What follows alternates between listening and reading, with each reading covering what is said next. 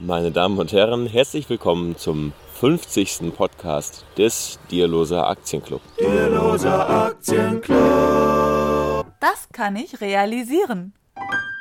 Ja. Wir befinden uns heute auf der Wanderung und ja, podcasten von der Wanderung aus, weil wir nächsten Freitag keine Zeit haben. Pascal ist auf dem Festival Genau. und ähm, ja, ich könnte alleine podcasten, aber zusammen ist dann doch schöner. Und wir sind jetzt gerade schon so viereinhalb bis fünf Kilometer ungefähr gelaufen, Genau.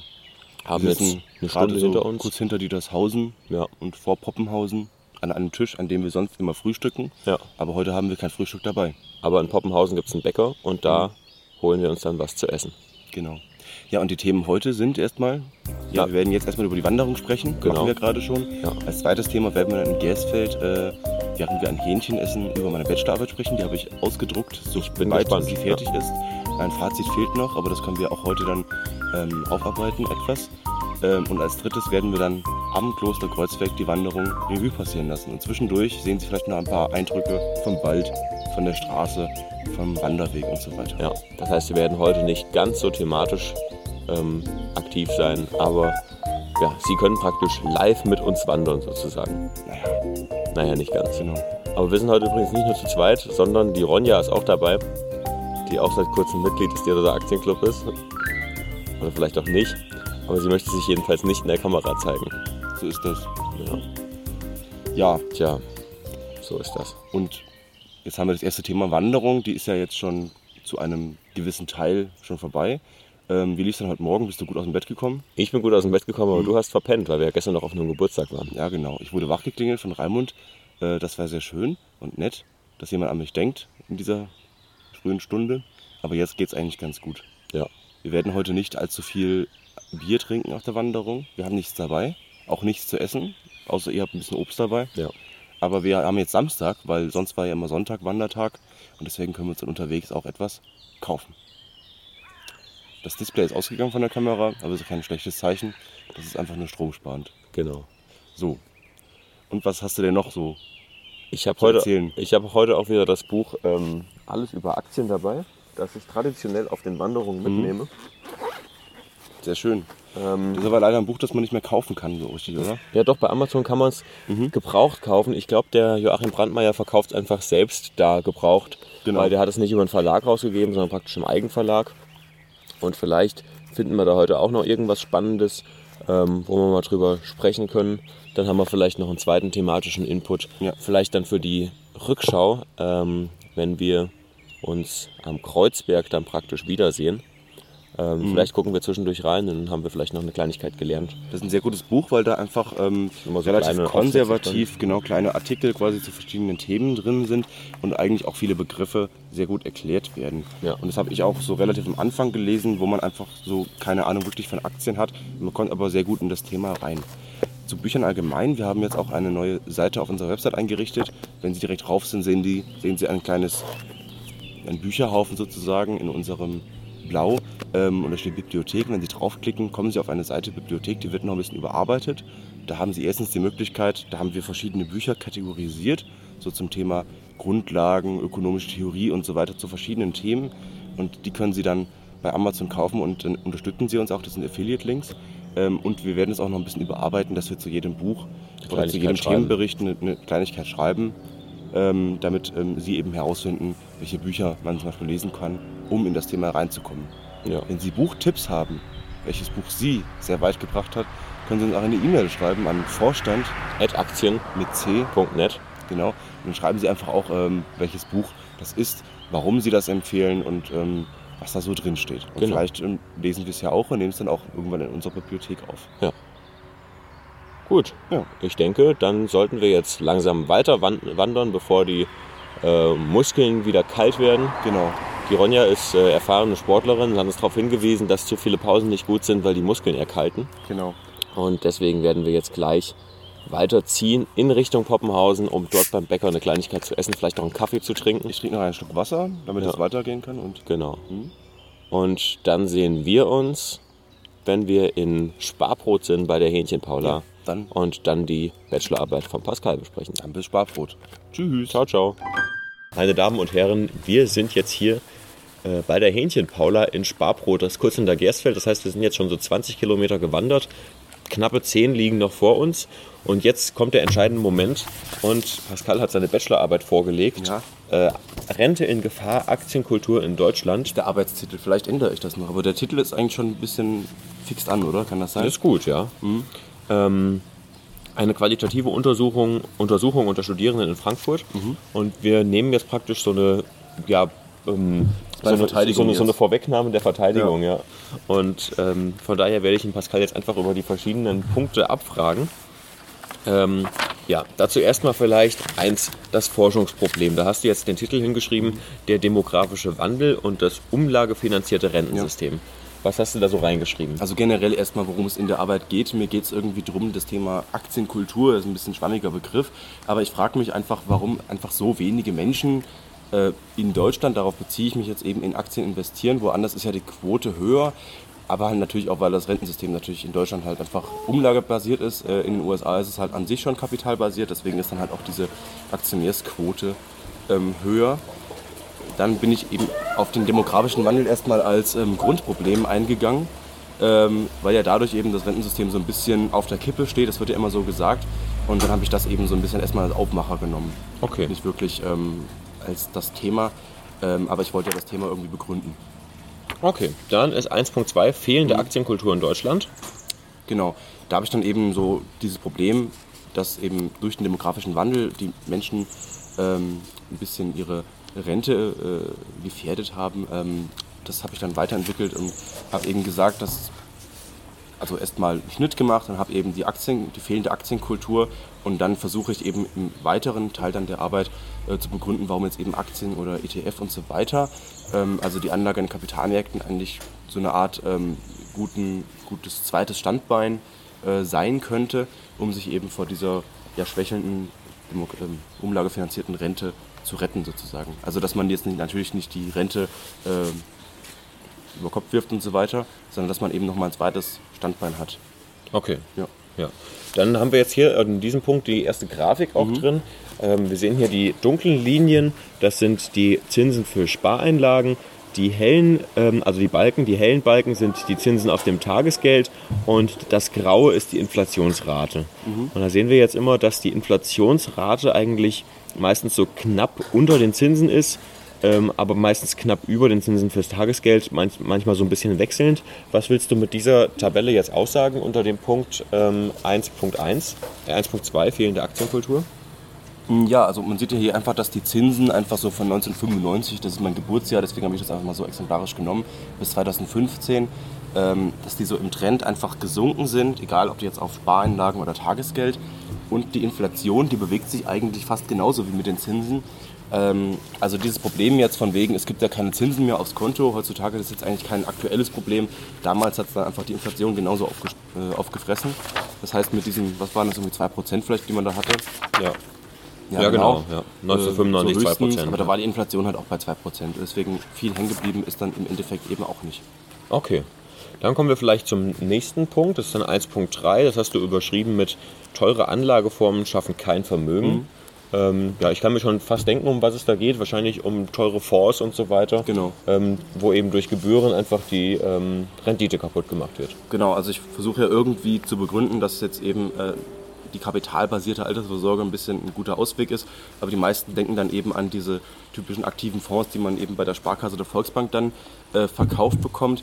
Und da habe ich dann auch, glaube ich, eine relativ ausführliche Tabelle, wo ich mir eben die Kosten von ähm, Fondsprodukten eben angucke ähm, und zeige dann eben auch noch mit, mit am Beispiel ETF, weil auf Einzelaktien wollte ich jetzt nicht unbedingt eingehen, obwohl ich es jetzt Aktienkultur genannt habe, aber es liegt irgendwie auch auf der Hand, dass es jetzt wahrscheinlich unrealistisch ist, von heute auf morgen eine Aktienkultur zu schaffen, dass irgendwie alle von klein auf ähm, viel Freude daran entwickeln, Unternehmen zu analysieren und so weiter. Deswegen ist eigentlich ein breit gestreuter Indexfonds, der relativ günstig ist, dann eben die bessere Alternative. Ist ja auch das, was praktikabler ist, gerade jetzt für viele Leute, die sich jetzt nicht mit ähm, Anlagen auseinandersetzen wollen.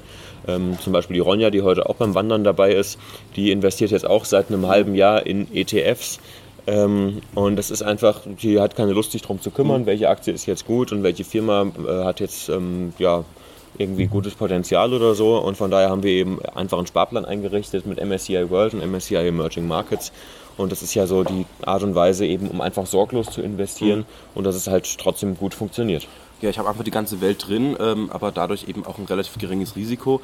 Und wenn ich jetzt einen aktiven Fonds von der Sparkasse habe, der ist ja jetzt auch nicht viel schlauer als alle andere, äh, alle anderen. Und ich weiß ja nicht mal, wer das jetzt managt unbedingt, nur weil ich jetzt irgendwie zum Beispiel den DK Dividendenstrategie oder DK Industrie 4.0 oder DWS Deutschland kaufe. Ich habe jetzt keine Ahnung, wer da jetzt federführend entscheidet, welche Aktien drin sind und welche nicht. Ja. Äh, das sind auch die drei Fonds eben, die wir mal in einem Podcast besprochen haben. Der Ja. hieß, äh, glaube ich, ähm, Aktivismus kostet teures Geld. Ja, Deswegen genau. habe ich die einfach mal so ein bisschen nochmal mit aufgegriffen. Genau. Weil es eben Leute aus meinem Bekanntschaftskreis sind. Ähm, jetzt sind jetzt nicht unbedingt die meistverkauftesten Fonds, aber ich wollte so ein bisschen äh, diesen Teil so ein bisschen persönlicher oder habe es einfach persönlicher aufgezogen jetzt äh, von wegen, wie jetzt so meine Situation wäre, was andere Leute in meiner Situation für Fonds aufgeschwätzt bekommen eigentlich und habe mir dann eben auch die Kostenstruktur angeguckt.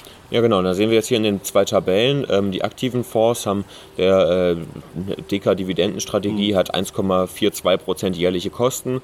Ähm, der DK Industrie 4.0 hat 2,8, 2,88, also 2,9% aufgerundet ähm, jährliche Kosten. Und der DWS Deutschland hat auch 1,4 wie der DK-Dividendenstrategie Genau. jährliche Kosten. Dahingegen dann eben hier die entsprechenden, äh, Indiz, die entsprechenden ähm, Indexfonds von äh, unterschiedlichen Anbietern, eben auch Comstage, äh, HSBC, iShares und äh, Luxor und DB äh, X-Trackers. Ähm, die haben alle irgendwie ähm, ja, äh, Genau. Ähm, Jahreskosten von zwischen 0,09 und 0,3 Prozent. Ich habe einfach zu diesen drei aktiven Fonds habe ich geguckt, welcher Index passt da jetzt so ungefähr dazu. Wenn Ja. ich jetzt irgendwie eben DWS Deutschland habe, das sind ungefähr die Unternehmen drin, die sowieso im DAX sind oder so oder im MDAX. Ja. Und deswegen habe ich jetzt einfach mal gesagt, äh, der Vergleichsindex ist jetzt einfach mal der DAX. Äh, beim DK Industrie 4.0 habe ich jetzt mal gesagt, das ist jetzt einfach der Nasdaq. Gut, das ist jetzt ein amerikanischer Index, aber es ist jetzt so ähnlich halt. Ne? Ja. wenn ich jetzt einen ähm, Technologie-Index-Fonds kaufe, ähm, und da sieht man ja auch ungefähr, welche äh, Unternehmen da jetzt eben drin sind. Also einfach äh, Industrie 4.0, also einfach digitale Sachen und so weiter. Gut. Genau. Dann kommen wir jetzt zu deinem zweiten Punkt, die Fragestellung. Was ist denn überhaupt die Fragestellung? Ja, also ich frage mich dann einfach, ähm, warum denn, wenn es jetzt eigentlich so einfach ist, sich einfach einen breit gestreuten Indexfonds zu kaufen, äh, warum dann einfach so wenige Menschen Aktien haben. Ganz am Anfang habe ich auch schon eben äh, Zahlen gezeigt, äh, dass eben das relativ niedrig ist. Es ist immer so zwischen 10 Prozent, schwankt so zwischen 8 und 12 Prozent irgendwie, verändert sich hier und da mal. Am größten war es irgendwie so 2001, 2002 rum, so in der Dotcom-Blase, wo die Leute einfach ähm, gesehen haben, das ist jetzt extrem angestiegen und dann sind sie alle an die Börse. Ja. Dann ist natürlich wieder eingebrochen und die Leute Dann wieder rennen weg. wieder weg von der Börse. Das Genau. wird, wird wahrscheinlich Wie jetzt beim- wieder so wie sein. beim Bitcoin oder so, jetzt, wie es jetzt aktu. Mhm. aktuell steigen langsam die, die, ähm, äh, die Raten wieder von Leuten, die eben an der Börse aktiv sind. Genau. Ähm, und wir haben, sind jetzt seit zehn Jahren fast in der, in der Host drin. Und ähm, von daher wird es vermutlich, wenn jetzt mal irgendwann demnächst mal wieder ein Crash kommt, und es ist abzusehen, allein Mhm. weil, weil die Host eben so lang dauert, dass mal wieder irgendwann einer kommt, dann geht es halt mal 20, 30 Prozent runter, dass dann wahrscheinlich die äh, Aktienquote ähm, oder die Aktionärsquote wieder extrem sinkt. Das ist dann natürlich schade, wenn immer dann die Leute aussteigen, wenn eben der Markt gefallen ist. Genau. Ähm, meine Fragestellung ist dann einfach, ähm, darauf habe ich mich jetzt nicht unbedingt spezialisiert und so weiter. Und ich habe mich jetzt einfach mal auf Studierende in Frankfurt, weil ich selbst in Frankfurt studiere und das ist jetzt einfach die Zielgruppe, wo ich am ehesten hinkomme. Und ähm, danach kommt ja noch ein empirischer Teil mit Interviews. Deswegen meine Frage lautet jetzt einfach, welche Einstellung haben Frankfurter Studierende zum Thema Vermögensaufbau an der Börse? Genau, und da bist du dann auf unterschiedliche Gruppen eingegangen, soweit ich weiß. Ja, erstmal kommt der Forschungsstand. Ähm, deswegen habe ich da noch ein bisschen äh, weiter eben versucht, theoretisch das irgendwie herzuleiten, habe das dann einfach ein bisschen ähm, ausgekitzelt, äh, dass es irgendwie zwei verschiedene Gruppen einfach ähm, geben könnte. Und das will ich dann einfach in der Empirie dann äh, herausfinden, ob das denn wirklich so stimmt. Und habe dann erstmal zum Beispiel gezeigt, zum Beispiel am Thema Immobilien, da gibt es ein Buch von Rainer Zittelmann, der eben über Immobilienaufbau ähm, ähm, geschrieben hat. Und da geht es auch so um die ähm, Einkommensgruppe von 2000 bis 2500 Euro netto ähm, oder brutto, weiß gerade gar nicht, ich glaube es war sogar brutto. Ähm, und da gibt es eben Menschen, die dann sich ein Haus bauen. Es gibt Menschen, die sich eben kein Haus bauen und dann eben zur Miete wohnen oder wo auch immer. Ähm, und dann guckt man sich eben an, welches Vermögen die jetzt in welcher ähm, Altersgruppe dann eben aufbauen. Und dann sieht man eben die, die sich eben so mit, was weiß ich, vielleicht 30 Jahren dazu entschlossen haben, einfach eine Immobilie zu bauen. Die haben ja dann schon zwangshaft einen Sparplan aufs Haus, Ja. äh, sparen Geld, sparen dann nochmal oben drüber äh, mehr Geld, weil das Haus kann ja auch was kosten oder die sind irgendwie ans Sparen eh schon irgendwie gewöhnt. Ja. Äh, und die, die eben kein Haus bauen, die sparen fast nochmal weniger als das, was die, die ein Haus bauen, nicht nur fürs Haus Sondern sparen. was dann nebenbei zurücklegen. Genau. Ja, ja. Und deswegen haben die dann einfach am Ende ihres Lebens auch viel, viel weniger äh, Vermögen Ja. und äh, wohnen dann wahrscheinlich noch in der Mietwohnung und haben dann eben gar nichts, während dann die anderen ähm, das Leben lang eben, oder vielleicht so 20 Jahre, 10 bis 20 Jahre dauert es ja meistens, das Haus abbezahlt haben, nebenbei noch was angespart haben und die haben dann Eigentum und sparen vielleicht noch weiter, nachdem das Haus dann fertig bezahlt ist. ja. Äh, deswegen habe ich einfach gesagt, dass jetzt nicht unbedingt äh, die soziale Ungleichheit vor allem ähm, eine Frage ist. Die gibt es natürlich auch. Dass es natürlich Leute gibt, die jetzt nicht un unbedingt ähm, die Möglichkeit haben, ein Riesenvermögen aufzubauen.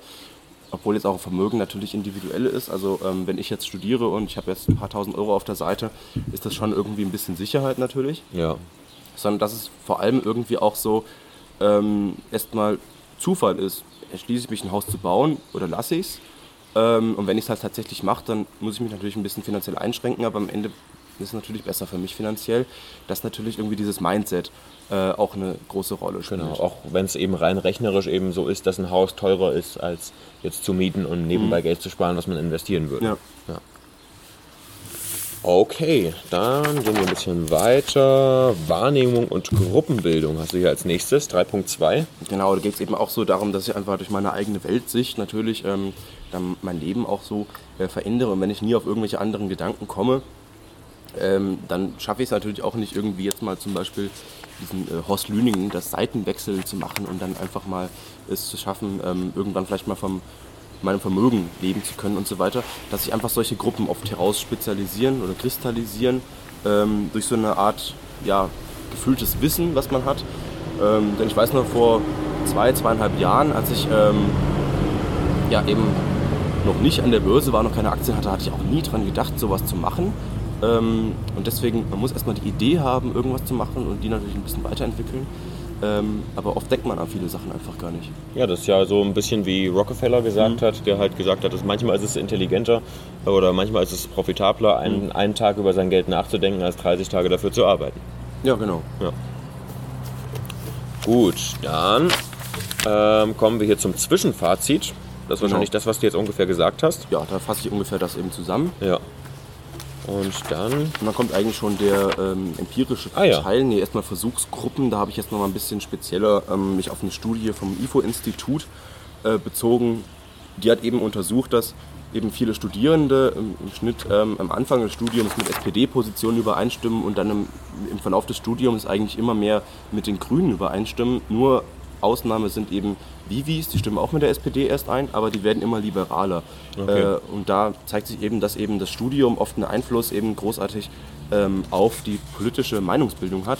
Und deswegen habe ich jetzt einfach damit auch begründet, dass ich jetzt eben ähm, ja, Wirtschaftswissenschaftler, Vivis, ähm, vergleiche mit Soziologen, also mein Studiengang, und gucke eben, ob es da eben diese zwei verschiedenen Weltsichten gibt, die ich vorhin so ein bisschen herauskristallisiert äh, äh, versucht hatte. Ja. Ähm, und gucke mir dann eben, jetzt habe ich Hypothesen aufgestellt und gucke mir dann eben an, anhand der Argumentation, ähm, ob es da eben großartig Unterschiede gibt, ob, warum die jetzt an der Börse investieren oder nicht oder es überhaupt äh, vorhaben könnten. Also Genau. jetzt keiner von den äh, sechs Leuten, die ich interviewt hatte, hatte jetzt tatsächlich schon irgendwas an der Börse gemacht, aber es gab dann schon irgendwie Unterschiede so in der Wahrnehmung und Weltsicht und so weiter. also deine Hypothesen sind H1, beide Gruppen, Studierende der Soziologie sowie der Wirtschaftswissenschaften, sehen den demografischen Wandel als Problem, Herausforderung für das umlagefinanzierte Rentensystem und die eigene Rente. Genau, also das ist jetzt erstmal die Voraussetzung. Also wenn ich jetzt äh, denke, es gibt überhaupt keine Probleme, die auf mich zukommen, die ähm, staatliche Rente ist super und ähm,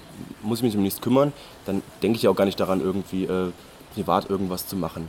Und da wollte Ja. ich erstmal gucken, ob das überhaupt problematisch gesehen wird. Okay. Und das ist ja eigentlich generell schon so, aber viele, sehr, also einer zumindest, da ist jetzt gar nicht so eigentlich. Er dachte, es wird eher besser. Okay. Dann H2, also Hypothese 2 ist, äh, Studierende der Soziologie argumentieren eher moralisch und fordern gesellschaftliche, politische Lösungen. Hast du dazu schon Ergebnisse? Ja, also ich wollte, also erstmal gefragt, natürlich demografischer Wandel, die meisten sahen es eben negativ äh, und dann eben muss natürlich irgendwie eine Lösung her. Ja. Und dann war irgendwie schon relativ auffällig, dass einfach die Wirtschaftswissenschaftler schon eher sagen, da muss ich selbst was machen oder ich Ja. kann selbst was machen. Ja. Und äh, die Soziologen äh, kamen eher auf die Idee, ähm, dass eben die Politik oder die Gesellschaft irgendwelche neuen Modelle entwickeln soll. Okay. Und Also waren dann eigentlich relativ hilflos eigentlich, weil die einfach gar, auch selbst gar nicht auf die Idee kamen, äh, irgendwie selbst irgendwas machen zu können.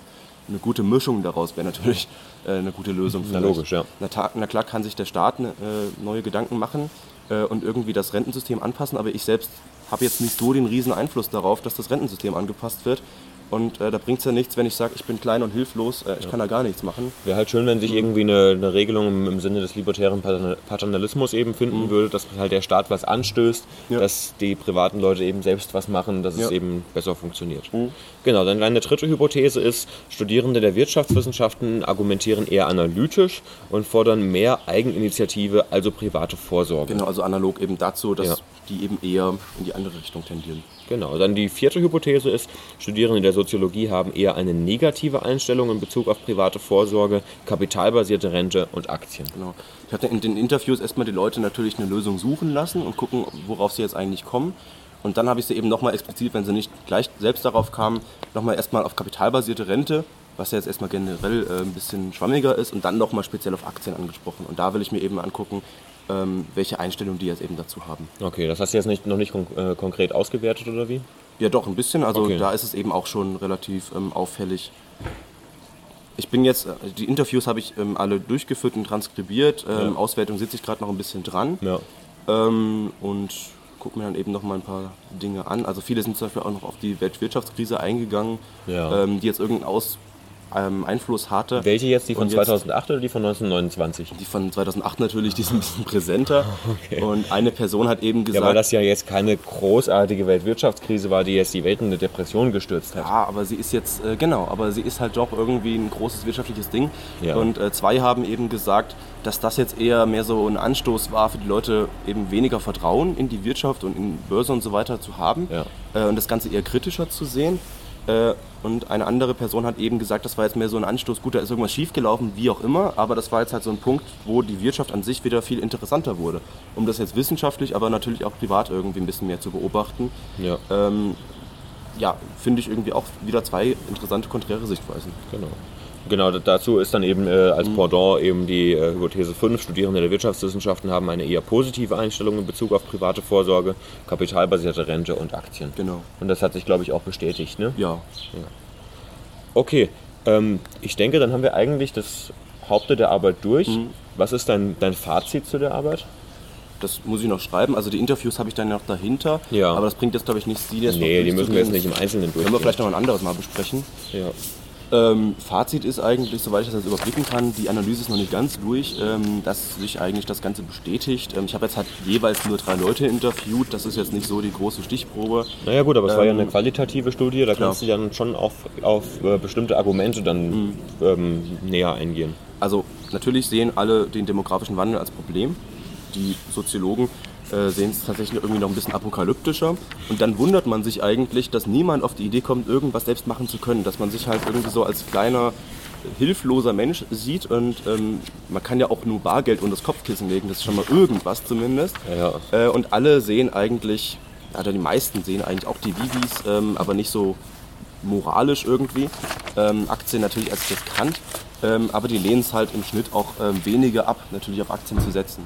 Aber wenn ich jetzt halt den demografischen Wandel so apokalyptisch fast sehe und das Rentensystem eigentlich, ich denke, das geht fast vor die Runde, sehen viele, äh, und sagen, die kriegen vielleicht gar keine Rente, also was natürlich auch ein bisschen krass ist, also damit rechne ich nicht, dass ich gar keine ähm, gesetzliche Rente bekomme, ähm, dann ist es doch erst recht ein geringeres Risiko, wenn ich daneben noch irgendwas anderes setze, egal wie riskant das ist. Wenn ich irgendwas natürlich. daneben hinsetze, dann habe ich ja im, im Schnitt mein, mein Risiko äh, gesenkt. Ja, es ist ja auch so, ich meine, das umlagefinanzierte System, da wird was umgelegt, das ist logisch. Und wenn ich jetzt ein weltweites Aktienportfolio habe, ist das auch ein umlagefinanziertes Rentensystem, denn es gibt Leute, die arbeiten, die arbeiten für die Leute, die das Kapital zur Verfügung gestellt, ähm, äh, die das Kapital zur Verfügung stellen. Und wenn ich jetzt mein Geld zur Verfügung stelle, dass Leute damit arbeiten können, dann wird das Geld danach was die erarbeiten, umgelegt auf mich. Genau. So, das heißt, es ist praktisch eine globale umlagefinanzierte Sache und ist dann eben nicht so anfällig auf solche Dellen, wie wir sie eben jetzt haben, Ja. nach den Babyboomern. Gut, Ja. der Traktor ist vorbei. Ähm, und ähm, dementsprechend ist es doch nur schlau, das so zu machen.